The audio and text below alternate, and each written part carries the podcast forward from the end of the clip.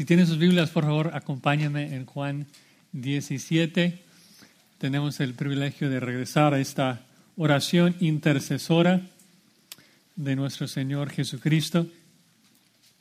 Eh, hoy estamos muy conscientes de la encarnación de Cristo. Eh, estamos recordando lo que debemos de recordar todo el año, de que el eterno verbo de Dios se hizo carne el Hijo de Dios se humilló, se hizo 100% hombre. pues por todos lados aquí en diciembre vemos imágenes del pesebre, de un niño Jesús en el pesebre. Y qué bueno, porque nos recuerda de que nuestro Dios Todopoderoso se hizo hombre. Lo que vemos ahí en el pesebre es un, un niño, no, no lleno de gloria y majestad, sino un niño pobre, un niño sin atractivo, despreciado, desechado por los hombres un niño sin gloria y sin hermosura. Eh, pero hay que recordar, en particular en diciembre, de que ese niño no se queda niño. Eh, ese niño eh, crece y después de su cruz es glorificado. ¿no? Juan dice en su prólogo que, que Luis ya leyó en Juan 1.14, de que por su encarnación en nosotros luego vimos su gloria, gloria como del unigénito del Padre, lleno de gracia y de verdad. Eh, de hecho, es un poquito más tarde en, su vida que Juan en Apocalipsis 1 ve a, Jesucristo de nuevo, pasaje que conocemos ahí en Apocalipsis 1, eh, que ahí por el versículo 13 Juan dice que, que vio a uno semejante al Hijo del Hombre, es decir, un hombre pero ¿cómo es este hombre? Dice que estaba vestido de una ropa que llegaba hasta los pies y ceñido por el pecho con un cinto de oro. Su cabeza y sus cabellos eran blancos como blanca lana, como nieve, sus ojos como llama de fuego. Sus pies semejantes al bronce bruñido, refulgente como en un horno, y su voz como estreno de muchas aguas. Tenía en su diestra siete estrellas, de su boca salía una espada aguda de dos filos, y su rostro era como el sol cuando resplandece en su fuerza, y cuando le vi caí como muerto a sus pies. Qué interesante que Juan ve a un hombre, pero ahora un hombre donde su gloria no estaba velada, sino un hombre que, que estaba manifestando y brillando toda la gloria de Dios. Juan ve la, la cara de Cristo y percibe todo el esplendor, esplendor de su persona. Por un lado, ve a, ese cordero inmulado, su naturaleza humana, su cuerpo creado, dependiente, compasivo, comprensivo.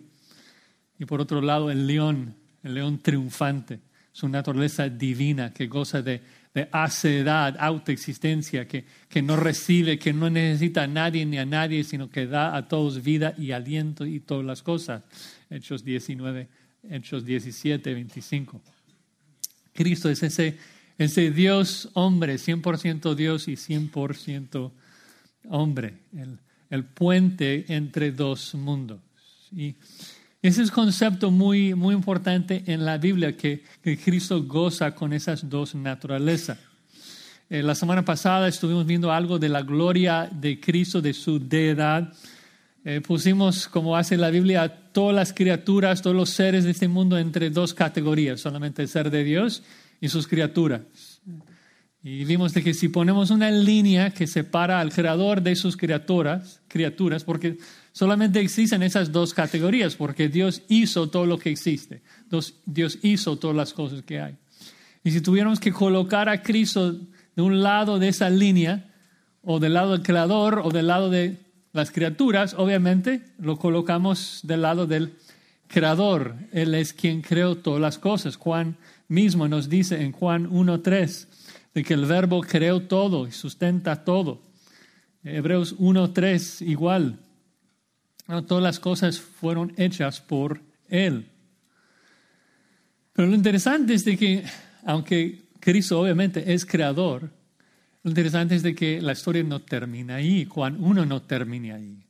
El verbo que estaba con Dios desde el principio, el verbo que era Dios, luego en el versículo 14, se hizo carne, se hizo hombre. En ese momento el creador entra en su creación. En ese momento Cristo une un cuerpo creado a su deidad. En ese momento, hablando de la línea que separa al creador de sus criaturas, Cristo que está plenamente del lado del creador, toma un pie y lo pone del lado de sus criaturas, tomando forma de siervo. Colosenses 1.15 dice que el que creó todas las cosas ahora es la imagen visible del Dios invisible, que Él llega a ser el primogénito de toda su propia creación. Llega a ser el medio físico, el medio tangible por el cual nosotros, sus criaturas, adoramos al Dios invisible. Por medio de la encarnación, Cristo manifiesta la gloria invisible de Dios de manera visible. Cristo, el que es 100% Dios invisible, un espíritu, espíritu invisible, ahora es también 100% un hombre visible, tangible. Eso es importante por muchas razones. Vimos de que Cristo tenía que ser 100% hombre para morir en nuestro lugar, morir por el pecado del hombre. Pero también estamos viendo aquí en Juan 17 de que es el hecho de que Cristo goza de esas dos naturalezas que le permite obrar como nuestro intercesor, como nuestro mediador. Es el único, de hecho, que puede hacerlo. Recuerden, 1 Timoteo 2.5 dice que existe un solo mediador entre Dios y los hombres, Jesucristo hombre. Y la pregunta es ¿por qué? ¿Por qué es que Cristo es el único que puede servir como mediador entre Dios y los hombres? Y la respuesta es porque existe solamente uno que puede hablar con Dios cara divina frente a cara divina. Juan 1.1, el que estaba cara a cara con Dios, Jesucristo mismo, que habla cara a cara con Dios como un igual, pero que también puede hablar cara humana a cara humana como un igual a nosotros, los humanos, nuestro hermano mayor, Jesucristo. Increíble. Y ese ministerio intercesor, intercesor de, de Cristo es, es tan fundamental, tan vital en la escritura. Muchas veces no lo enfatizamos. Pero la intercesión de Cristo se presenta en la Biblia como algo esencial, como algo eh, obligatorio. Eh, sin un abogado para presentar tu caso delante del juez, sin, sin un abogado para mostrar que la muerte de Cristo se hizo a tu favor, la cruz realmente no vale nada. Un abogado tiene que presentar tu caso delante del juez y mostrar que Cristo murió en tu lugar. Por eso Pablo dice, un pasaje famoso en Romanos 8, perdón, Romanos 5, 8, mas Dios muestra su amor para con nosotros en que siendo un pecador, aún pecadores, Cristo murió por nosotros. Pero luego escuchan cómo continúa en el contexto, versículo 9 de Romanos 5. Pues mucho más, estando ya justificados en su sangre, por él seremos salvos de la ira. Porque si siendo enemigos fuimos reconciliados con Dios por la muerte de su Hijo, mucho más estando reconciliados, seremos salvos por su vida. Pablo dice que la intercesión actual de Cristo asegura nuestra salvación aún más que la cruz. Increíble, increíble declaración. Porque Cristo vivo hoy, Cristo hoy a la diestra de Dios, jamás podría permitir que uno de los suyos se pierda. Es un fuerte consuelo para los creyentes de que Cristo intercede por nosotros. Si eres cristiano, serás, serás salvo porque hoy Cristo aboga a tu favor. Hebreos 7:25, Cristo puede salvar perpetuamente a los que por Él se acercan a Dios, viviendo siempre para interceder por ellos. Es tan importante, hermanos, que tengamos un abogado delante de Dios. Él aboga por nosotros sin cesar y eso es muy importante para tú y yo que pecamos sin cesar. Tener un abogado delante del Padre. Por eso el pasaje tan famoso de 1 Juan 2.1 que dice de que hijitos míos esas cosas os escribo para que no pequéis. Pero ¿cuál es el problema? Pecamos. Entonces dice, pero si alguno hubiere pecado, abogado tenemos para con el Padre a Jesucristo el justo, y Él es la propiciación por nuestros pecados. Él es la propiciación, gloria a Dios, ya que seguimos pecando, seguimos con la necesidad de que alguien abogue esa propiciación a nuestro favor, a nuestra cuenta. Hoy a la diestra del Padre, cada vez que pecamos, por decirlo así, cada vez que pecamos, Cristo apunta a su muerte como la propiciación de cada uno de nuestros pecados, pasados, presentes y futuros. Es, es glorioso. Es el ministerio de intercesión. Que tenemos un abogado delante del Padre. Ahora, en las secciones anteriores de Juan 17, 1 al 5, vimos algo de, de la petición de Cristo, de que su petición es, Padre, glorifícate a ti mismo. Y la forma en que el Padre va a recibir gloria es glorificando al Hijo en la salvación de nosotros, los redimidos, que luego vamos a glorificar a Cristo, quien va a glorificar al Padre. Ahora, la pregunta que nos toca en esta mañana, en los versículos del 6 al 8, vamos a estudiar Juan 17, 6 al 8. La pregunta es, ¿por quiénes intercede Cristo? ¿Por quiénes ora Cristo?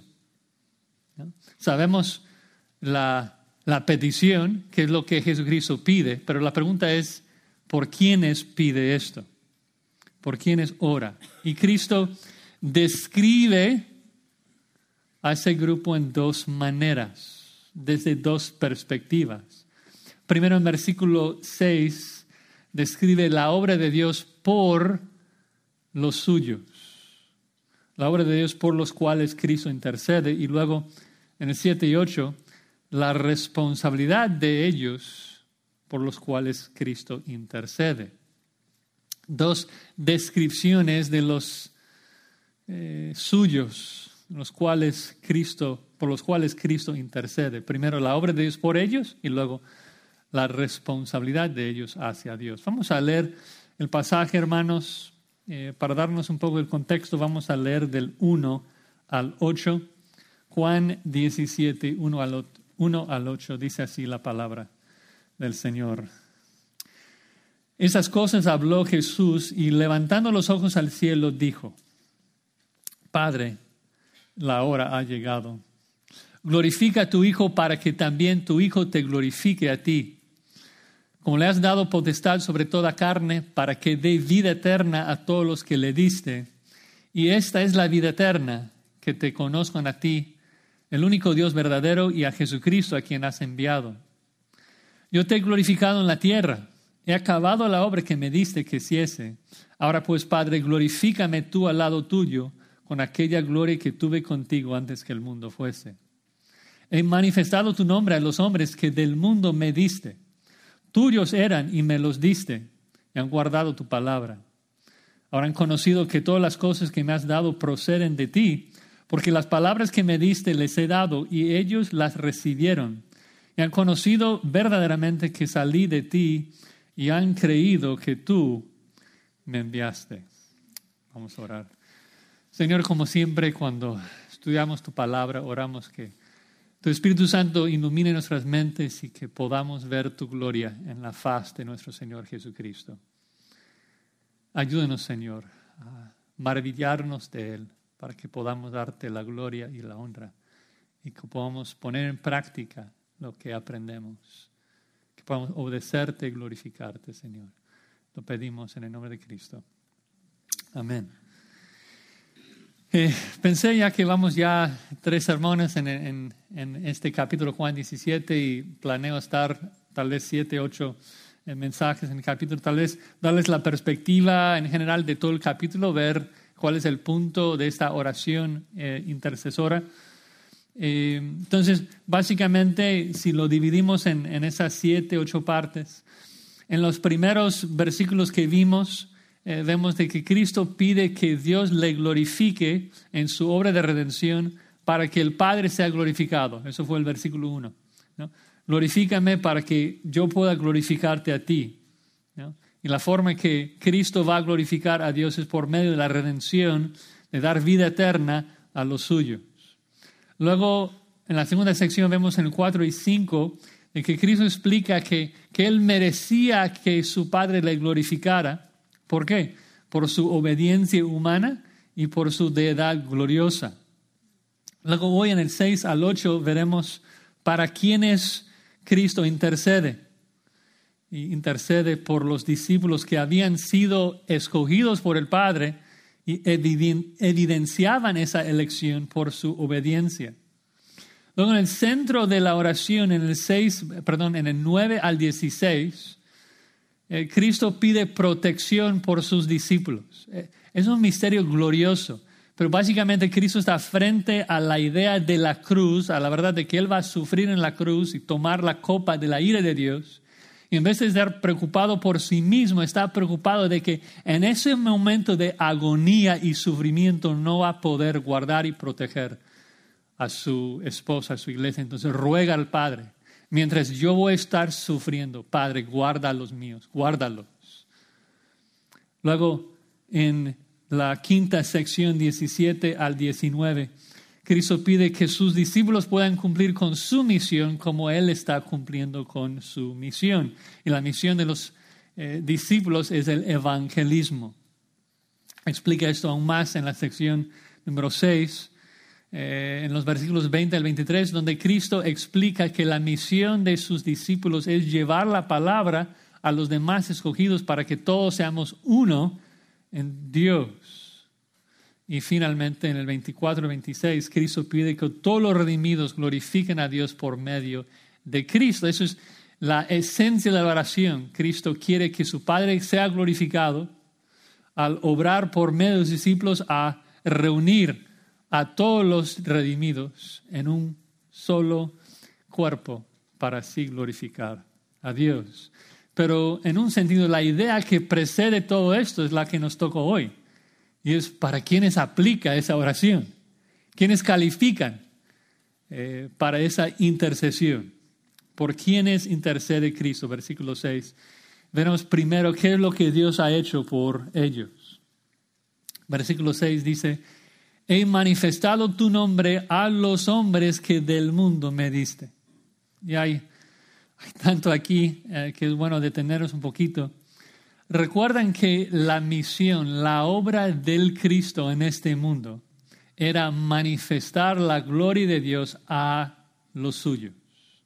La misión del Mesías en este mundo es mostrar la gloria invisible de Dios a la creación, a los redimidos.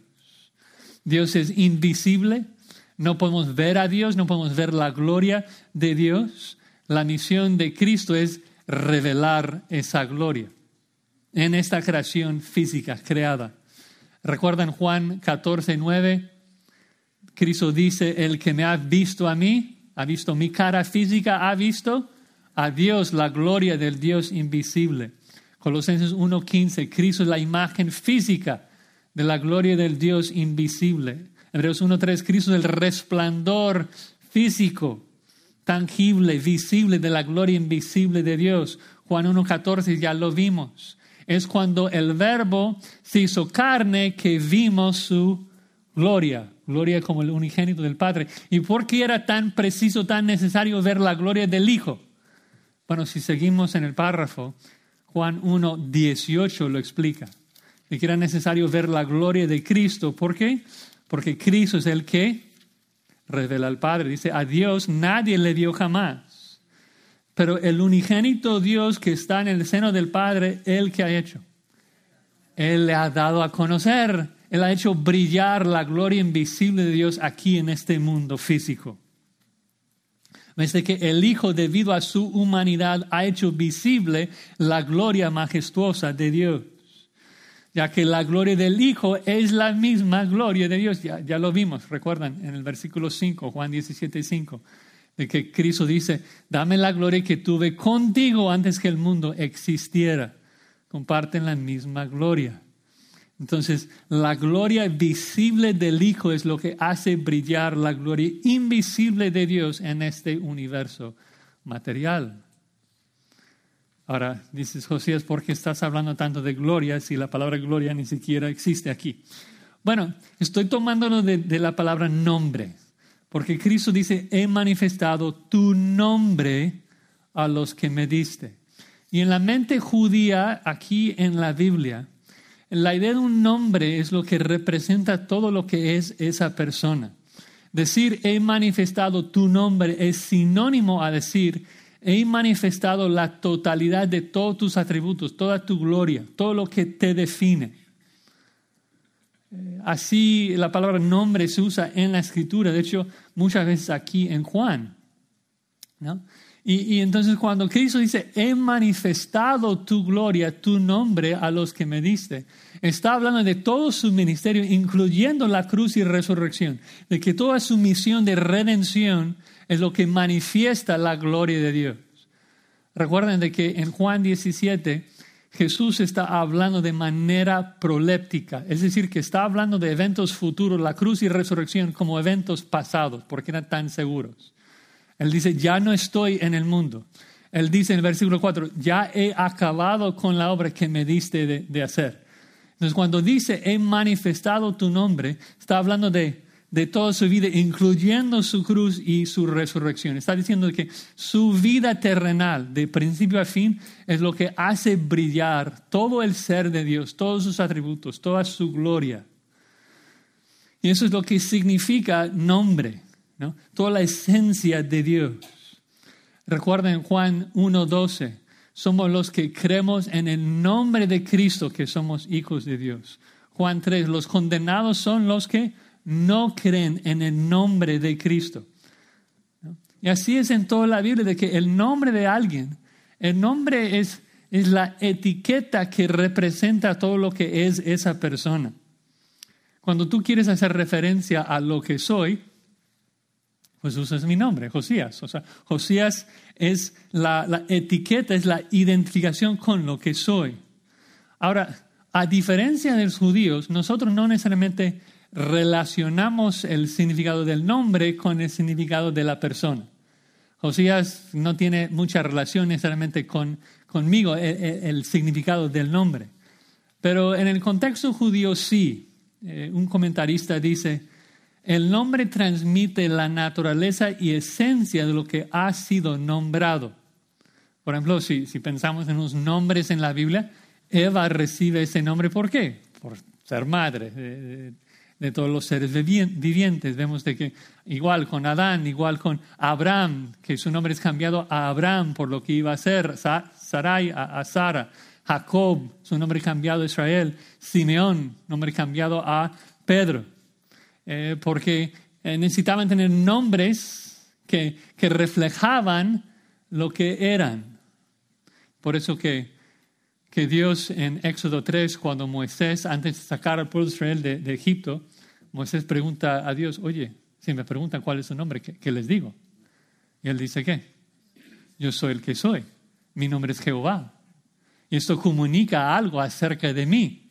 Explica más tarde en Éxodo 6.3 Mira, los patriarcas me conocían como el Shaddai, como el omnipotente, conocían algo de mi, poder, pero no me revelé a ellos, no me, di, no me di a conocer a ellos con mi nombre yo soy, no, no les mostré todos mis atributos, no les mostré mi amor leal, no les mostré mi capacidad de hacer una promesa a Abraham y luego cumplirlo 430 años después. No les mostré mi autoexistencia.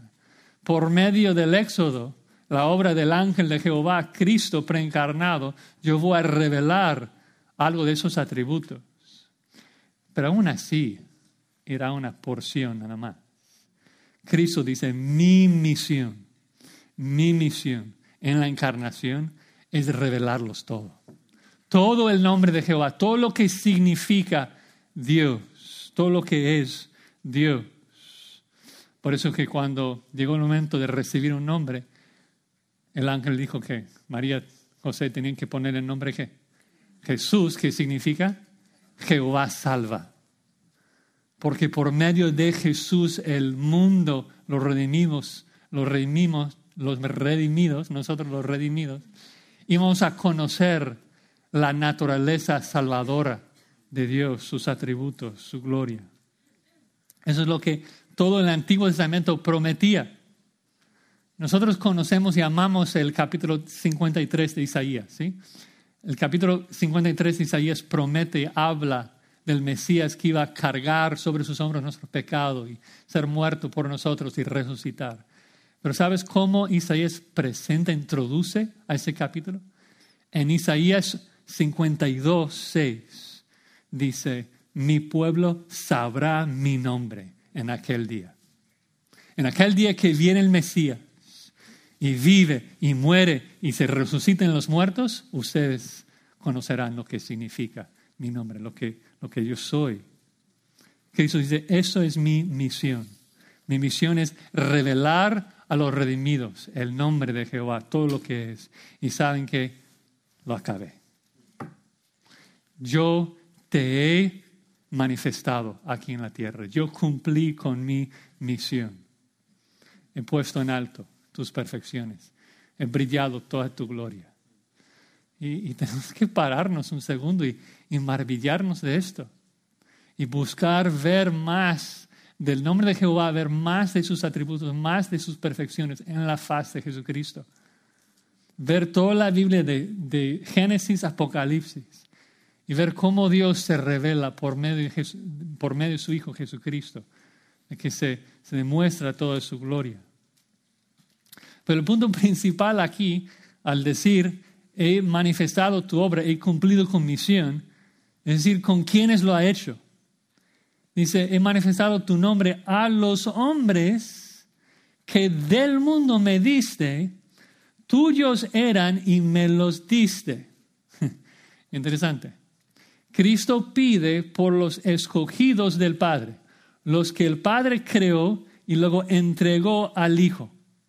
Y lo que vamos a ver en, estos tres versículos es la forma tan magistral en que Cristo, nuestro abogado, está presentando sus argumentos.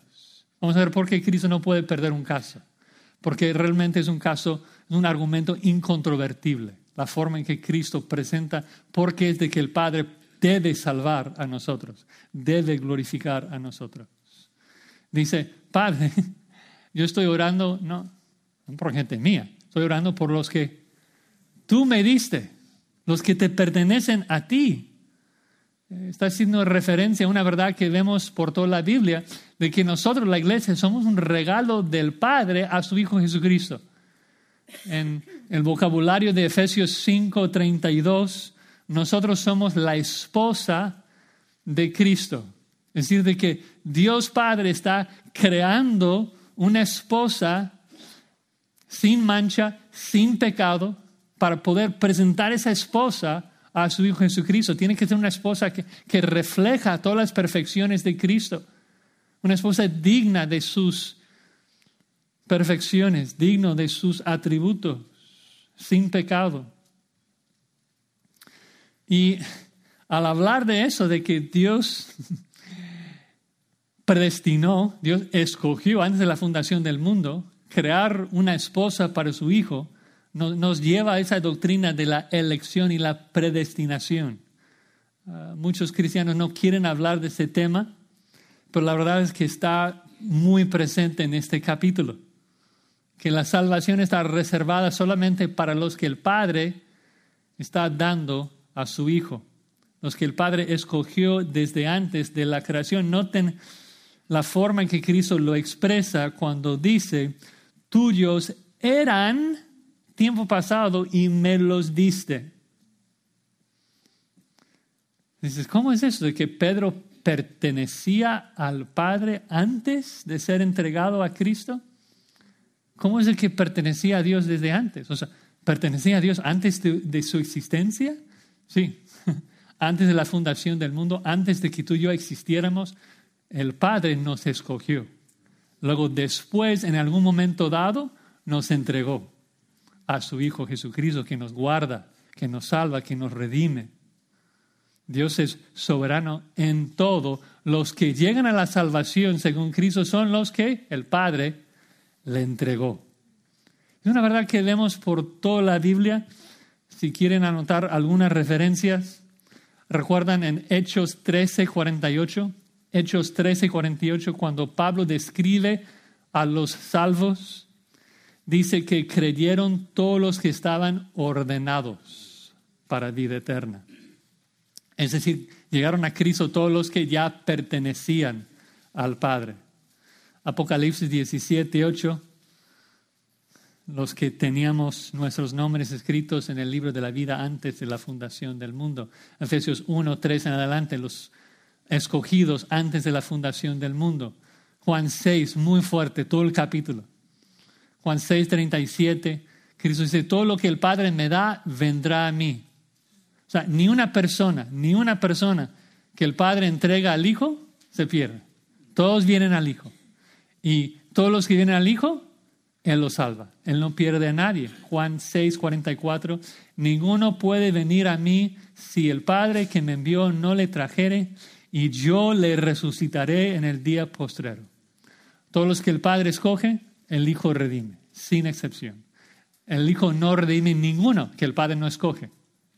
Todos los que el Padre escoge, el Hijo redime.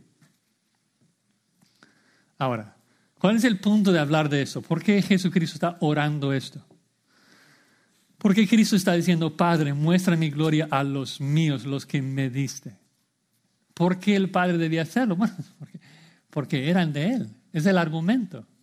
Cristo dice de manera explícita, versículo 9, yo, yo ruego por ellos, por los que me diste. Dice, no ruego por el mundo, sino por los que me diste, porque tuyos son. Cristo está diciendo a su Padre, mira, yo no estoy orando por los hijos del diablo, yo no estoy orando pidiéndote por, por los hijos de alguien más, estoy suplicándote a favor de tus hijos, los que te pertenecían. Oro por el bien de tus hijos, Padre. Tienes que escuchar mi oración, tienes que glorificarme en la salvación de esos porque es tu plan. Tú eres quien los escogiste. Yo no los escogí, tú los escogiste. Yo solamente estoy salvando a los que tú escogiste y me los diste. Y es tan instructivo porque no solamente nos explota la mente pensando en la eternidad y antes de la fundación del mundo y todo esto, pero un ejemplo tan increíble de cómo es que tú y yo debemos de orar de que Cristo lo que pide es de que Dios haga solamente lo que se comprometió a hacer antes. Está pidiendo que Dios haga su voluntad. Y eso es la forma que tú y yo debemos de orar. Cuando tú pecas, por ejemplo, ¿cómo oras a Dios? Cuando tú pecas, dices, Padre, perdóname porque yo lo merezco. O sea, ¿así oras? No, ¿cómo oras? ¿A, a qué acudes? ¿Con qué argumento usas para decirle a Dios que debe de perdonarte si no lo mereces? Dices, Padre, límpiame, perdóname. ¿Por qué? Porque tú me lo prometes. Tú eres quien dices. En 1 Juan 1 dice, 1.9, si confieso mi pecado, tú eres fiel y justo para perdonarme y limpiarme de, de todo mi pecado. Así que hazlo para la gloria de tu nombre. Tú que eres celoso de guardar tu nombre, tú que siempre eres fiel en cumplir, cumplir tu palabra, en cumplir tus promesas. Acudo a esas promesas, perdóname, límpiame, sé fiel a tu palabra. Cristo está diciendo, mira, estoy preocupado por estos. Entonces, Padre, tú que les, los escogiste, tú que me los diste, guárdalos, protéjalos, sálvalos. Maravilloso, maravilloso tantas maneras que podremos aplicar esas verdades a nosotros. Y recuerden que estamos aplicando esas verdades a nosotros, aunque Cristo estaba hablando de sus once discípulos, por el versículo 20, los que no han estado las últimas semanas. En Juan 17, 20, Cristo expande lo que está pidiendo por sus once discípulos a todos nosotros dice en el versículo 20, mas no ruego solamente por eso, sino también por los que han de creer en mí por la palabra de ellos, es decir, nosotros. Todo lo que vemos aquí aplica a nosotros porque Cristo lo está orando por sus once y todos los que creen por la palabra apostólica, que, somos nosotros. Qué, paz, qué, qué consuelo agarramos este capítulo. ¿Por qué estás hoy en las manos de Cristo? ¿Llegaste allí por casualidad? No, llegaste allí por el plan eterno, predeterminado del Padre quien te ha entregado al Hijo. para redimirte. Pertenecemos a Dios. Por eso estamos en las manos de Cristo. Y si estamos en las manos de Cristo, porque Dios nos ha puesto ahí, no podemos perdernos. Imposible. Cristo es quien dice en Juan 10, 28, yo les doy vida eterna, no perecerán jamás, ni nadie las arrebatará de mi mano. Imposible. Si eres un cristiano, Dios te ha puesto en las manos de Jesucristo, estás seguro en Él. Cristo dice, yo estoy orando, yo estoy suplicando, yo estoy intercediendo, Padre, por los que tú me diste, por los que te pertenecen. Tú tienes que preservarlos, tú tienes que guardarlos. Ahora, segunda descripción, versículo 7. No solamente describe la obra, lo que Dios ha hecho por ellos, ahora describe a ellos. Interesante. Siempre cuando hablamos de la salvación vemos en la Biblia esas dos monedas, de que Dios es soberano y el hombre es responsable. Dios ha escogido, sí. Dios nos ha predestinado, pero no de que llegas automático a la salvación entonces. Tú tienes el deber de creer, tú tienes el deber de recibir a Cristo, tú tienes el deber de seguir a Cristo. Entonces ahora vamos a ver el mismo grupo, los que han sido predestinados por el Padre, entregados al Hijo, pero desde la perspectiva de la responsabilidad humana. Y tenemos cinco características de esos por los cuales Cristo intercede. Guardan la palabra, conocen que Cristo habla de parte de Dios, reciben las palabras de Dios, conocen verdaderamente que Cristo viene de Dios y creen que Cristo fue enviado por Dios. Ahora, cuando estudiamos estas cinco características, el punto nuevamente es, es ver de que esas no, son instrucciones de cómo llegar a la salvación. No es de que por tus obras y, lo que tú haces vas a, ganar la salvación. No, estamos hablando de, personas que han sido salvos por Cristo. Y la pregunta es, ¿qué marca? ¿Qué evidencia de que alguien ha sido predestinado y entregado al Hijo? Y esas son cinco descripciones de esas personas. Así que te animo, mientras estudiamos eso, a personalizar este pasaje y hacerte la pregunta. Si Cristo solamente intercede por los que describe aquí, ¿estas descripciones me describen a mí? ¿Eso describe a mi vida también? ¿Yo soy también un hijo de Dios? La primera descripción final del versículo 6, han guardado tu palabra. Han guardado tu palabra un verbo tan común en la Biblia, guardar más de 600 veces en el Antiguo Testamento. Los miércoles estamos viendo Deuteronomio una y otra vez, guardar los mandamientos, guardar la ley, guardar las palabras que yo te escribo hoy. Guardar es vigilar, guardar es estar seguro que no vas a pisar mal, es estar siempre alerta de obedecer cada detalle de la ley. Entonces parece algo extraño que Cristo dice, estoy intercediendo solamente por los que guardan tu palabra. Hmm. ¿Pedro guardaba perfectamente las instrucciones de Cristo? no, Pedro es un pecador, Pedro ha fallado mucho. Cristo acaba de decirle a Pedro que le va a negar tres veces. Entonces, ¿qué pasa aquí? Bueno, si prestamos más atención, observen que no dice han obedecido tus palabras en plural, sino que lo pone en singular. Dice, los que guardaron tu verbo, tu palabra, tu logos en griego. Se refiere no a las palabras habladas, como en el versículo 8 lo veremos, que es otra palabra griega. Se refiere a, logos, el, el mensaje, el evangelio de Cristo. La idea es de que estos han recibido tu mensaje, han recibido el evangelio. Además, pensando en cómo Juan utiliza el término logos en su evangelio, vemos de que el verbo de, el verbo de Dios es inseparable de la encarnación del verbo de Dios. O sea, el mensaje es inseparable de Cristo. Cristo y el evangelio son casi sinónimos. Porque el mensaje de Dios para la humanidad es Cristo. Cristo es el evangelio. Entonces, Cristo dice, estos han guardado han obedecido tu mensaje, me siguen. Nuevamente, no está diciendo que obedecen en cada puntito, obvio que no. Está haciendo un contraste entre los verdaderos discípulos que han aceptado a Él, que han recibido el mensaje, y los que no. Recuerda en versículo 9, dice, no oro por el mundo, oro solamente por los que me diste. lo que está haciendo es contrastar a, a Pedro con Judas. O sea, los que están guardando el Evangelio y los que no están guardando el Evangelio. Los que abrazaron la palabra, el mensaje de Dios y los que no. Claro que los once no eran perfectos, pero sí, cada uno de esos once discípulos guardaron la palabra, guardaron el mensaje de Dios. Estaban siguiendo a Cristo. La pregunta para nosotros es lo mismo. ¿Has guardado el mensaje? ¿Has guardado el Evangelio? ¿Has guardado el Evangelio de Cristo en tu corazón? ¿Atesoras el Evangelio de Dios, la persona de Jesucristo?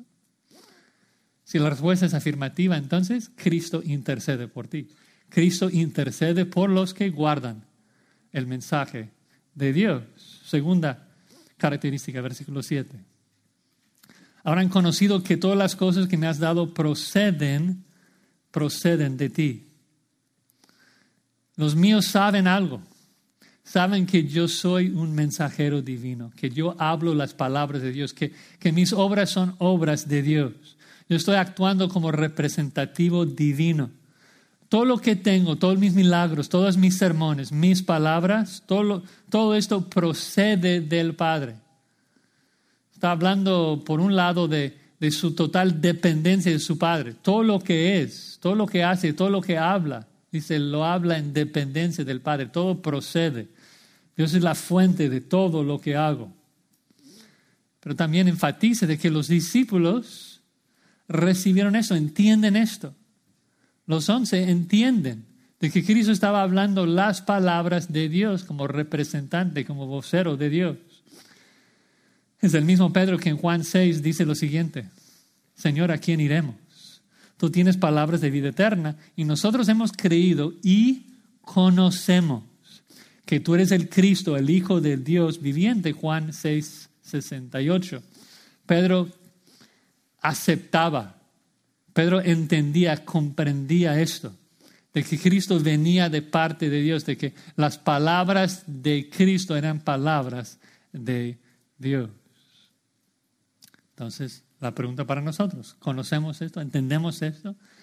De que el mensaje de Cristo procede del Padre para hablarnos las palabras de Dios, que sus obras son obras de Dios. Si la respuesta es afirmativa, entonces Cristo intercede por ti. Tercera característica que describe a la persona por la cual Cristo intercede, versículo 8. Porque las palabras que me diste les he dado y ellos las recibieron. Ahora este vocablo palabras es otra palabra griega, no es logos, está remata. Se refiere a las palabras habladas, las palabras expresadas la enseñanza de Cristo. Cristo dice a su Padre, Padre, tienes que proteger a estos discípulos, ¿por qué? Porque ellos están obedeciendo no mis palabras, ellos están haciendo lo que, lo que tú les dijiste. No, no tiene sentido si ellos están haciendo lo que tú les dijiste, que luego les condenes. Tú les dices que tenían que creer en mí, lo están haciendo. Están cumpliendo con tus palabras, Señor. O sea, yo no estoy inventando esto. Yo solamente le estoy compartiendo tus palabras, Padre. Padre, tienes que guardarlo. ¿Ves? Como dije, como un abogado. Cristo va armando su argumento a favor de sus discípulos. Mostrando que toda la evidencia apunta a nuestro favor porque, porque Cristo aboga a nuestro favor. Cristo ha muerto en nuestro lugar. Dice, Padre, tienes que preservar a esos porque recibieron tus palabras. Hicieron lo que les dijiste, juez.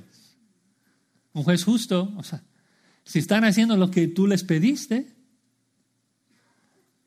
específicamente dice que ellos la recibieron, recibieron la enseñanza de Cristo. Nuevamente, recibir no significa obedecer perfectamente, más bien es un contraste entre recibir y rechazar, un contraste que vemos en todo Juan. Los verdaderos discípulos que son los que reciben las enseñanzas de Cristo. El mundo la rechaza. Cristo no ora por el mundo que le rechaza, ora por los suyos que le reciben. Juan 1. Los hijos de Dios son los que reciben a Cristo. Y Dios tiene que preservarlos. ¿Por qué? Porque están escuchando su voz, recibiendo su mensaje. El hecho de que están escuchando la enseñanza de Cristo demuestra que son genuinos. ¿Por qué?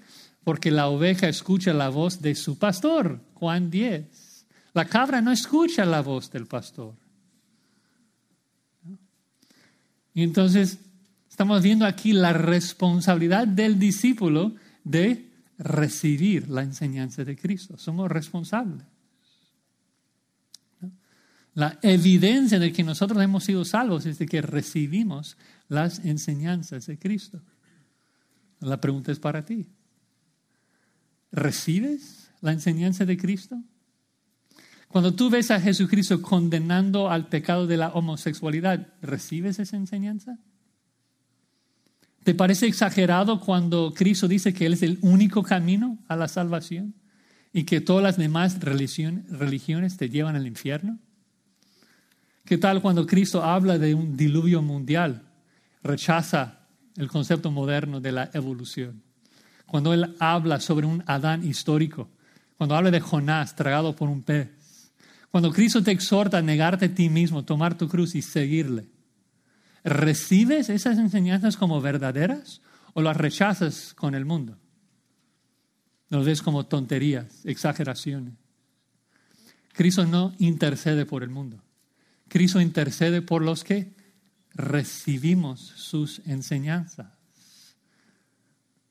Intercede y salva a los que seguimos sus enseñanzas. Así que debemos conocerlas, debemos abrazarlas, amarlas.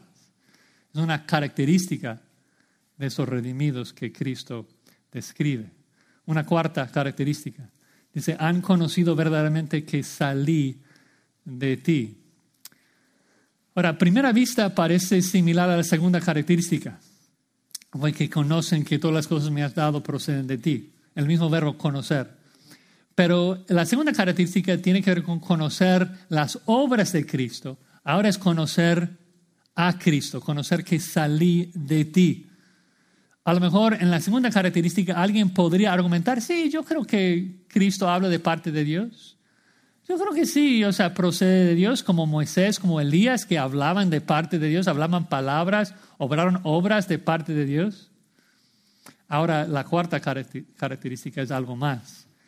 Es conocer verdaderamente que salí de ti. Esos discípulos verdaderos afirman que yo salí de ti, afirma mi preexistencia, afirma mi deidad, que yo vine al mundo con una misión del Padre. ¿Entienden que Juan 3:16 es cierto? Que Dios tanto amó al mundo que qué? Que envió a su Hijo unigénito al mundo para salvarlo. El Hijo fue enviado por el Padre. Él no es un hombre nada más, es el Creador. Salió del Padre con una misión. ¿Y cuál es su misión? con la misión de manifestar la gloria del nombre de Dios a los redimidos, a nosotros, sus hijos. Entonces, nuevamente, la petición de Juan 17 no es egoísta. Jesús queriendo algo para sí mismo, lo que busca es la gloria del Padre por medio de la salvación de los redimidos. Qué, qué hermoso. Finalmente agrega, han creído que tú me enviaste enfatiza esa noción de, fe que vemos tantas veces en la Biblia, pero en particular en Juan, de, que llegamos a la vida eterna cuando creemos en Cristo. De que lo que demuestra, lo que evidencia de que alguien ha sido escogido por el Padre, entregado al Hijo, es de que esa persona cree, cree en el Hijo, cree en el Evangelio. Así que es la pregunta para, para nosotros en esta mañana, si creemos en el Evangelio, si creemos de que Cristo fue enviado. Cuando tú ves ahí al pesebre, cuando ves al niño, si tú tienes el entendimiento y la fe para creer, eso Dios lo hizo por mí.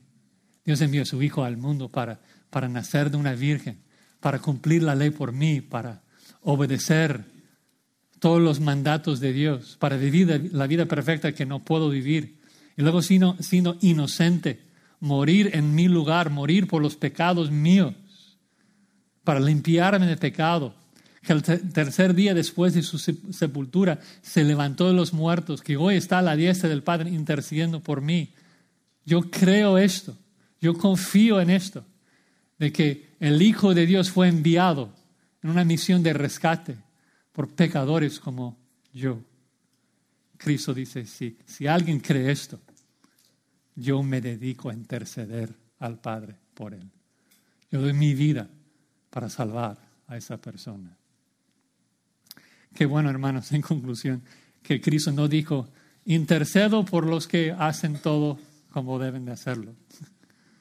Intercedo por los que nunca me fallan. Intercedo por los que nunca pecan. Pues si nunca pecan, ¿qué necesidad de intercedor tienen? Cristo intercede por pecadores como tú y yo. Pecadores que evidenciamos que fuimos escogidos por el Padre, entregados al Hijo. ¿Cómo? En que nosotros seguimos a Jesucristo, recibimos sus enseñanzas y creemos en Él. Y la persona que hace esto, Cristo intercede por Él. Y si Cristo intercede por nosotros, Romanos 8:31 dice lo siguiente, con eso terminamos. ¿Qué pues diremos a esto? Si Dios es por nosotros, ¿quién contra nosotros? El que no escatimó ni a su propio Hijo, sino que lo entregó por todos nosotros, ¿cómo no nos dará también con Él todas las cosas? ¿Quién acusará a los escogidos de Dios? Dios es el que justifica. ¿Quién es el que condenará? Cristo es el único que podría. ¿Y qué hace Él? Dice, Cristo es el que murió, más aún, el que también resucitó, el que además está a la diestra de Dios, el que también intercede por nosotros. Qué maravilloso, maravilloso. Cristo intercede por nosotros, estamos seguros en Él. Y el hecho de ver su corazón en este capítulo, ver cómo ora por nosotros, su profundo deseo de estar con nosotros, estar unido a nosotros, es es una maravilla. Debemos glorificarlo y buscar ser como Él, buscar ser eh, una esposa digna ah, en la forma que buscamos reflejar sus atributos. Vamos a, vamos a terminar en, en oración. Señor, gracias por quien eres. Gracias por todas tus perfecciones, todos tus atributos. Eres perfecto majestuoso, glorioso. Y lo sabemos porque vemos tu nombre, vemos tu majestad en la faz de Jesucristo, nuestro Señor y Salvador, el que nos redimió, el que hoy está tu diestra intercediendo por nosotros. Gracias por ese ánimo, ese confort y consuelo de saber que Cristo aboga a favor nuestro. Te suplicamos que nos ayudes, Padre, a evidenciar tu obra en nuestras vidas por la forma que vivimos. Que podamos seguirte, que podamos confiar en Jesucristo y vivir a la luz de todo lo que has hecho por nosotros. Te lo rogamos en el nombre de Cristo Jesús.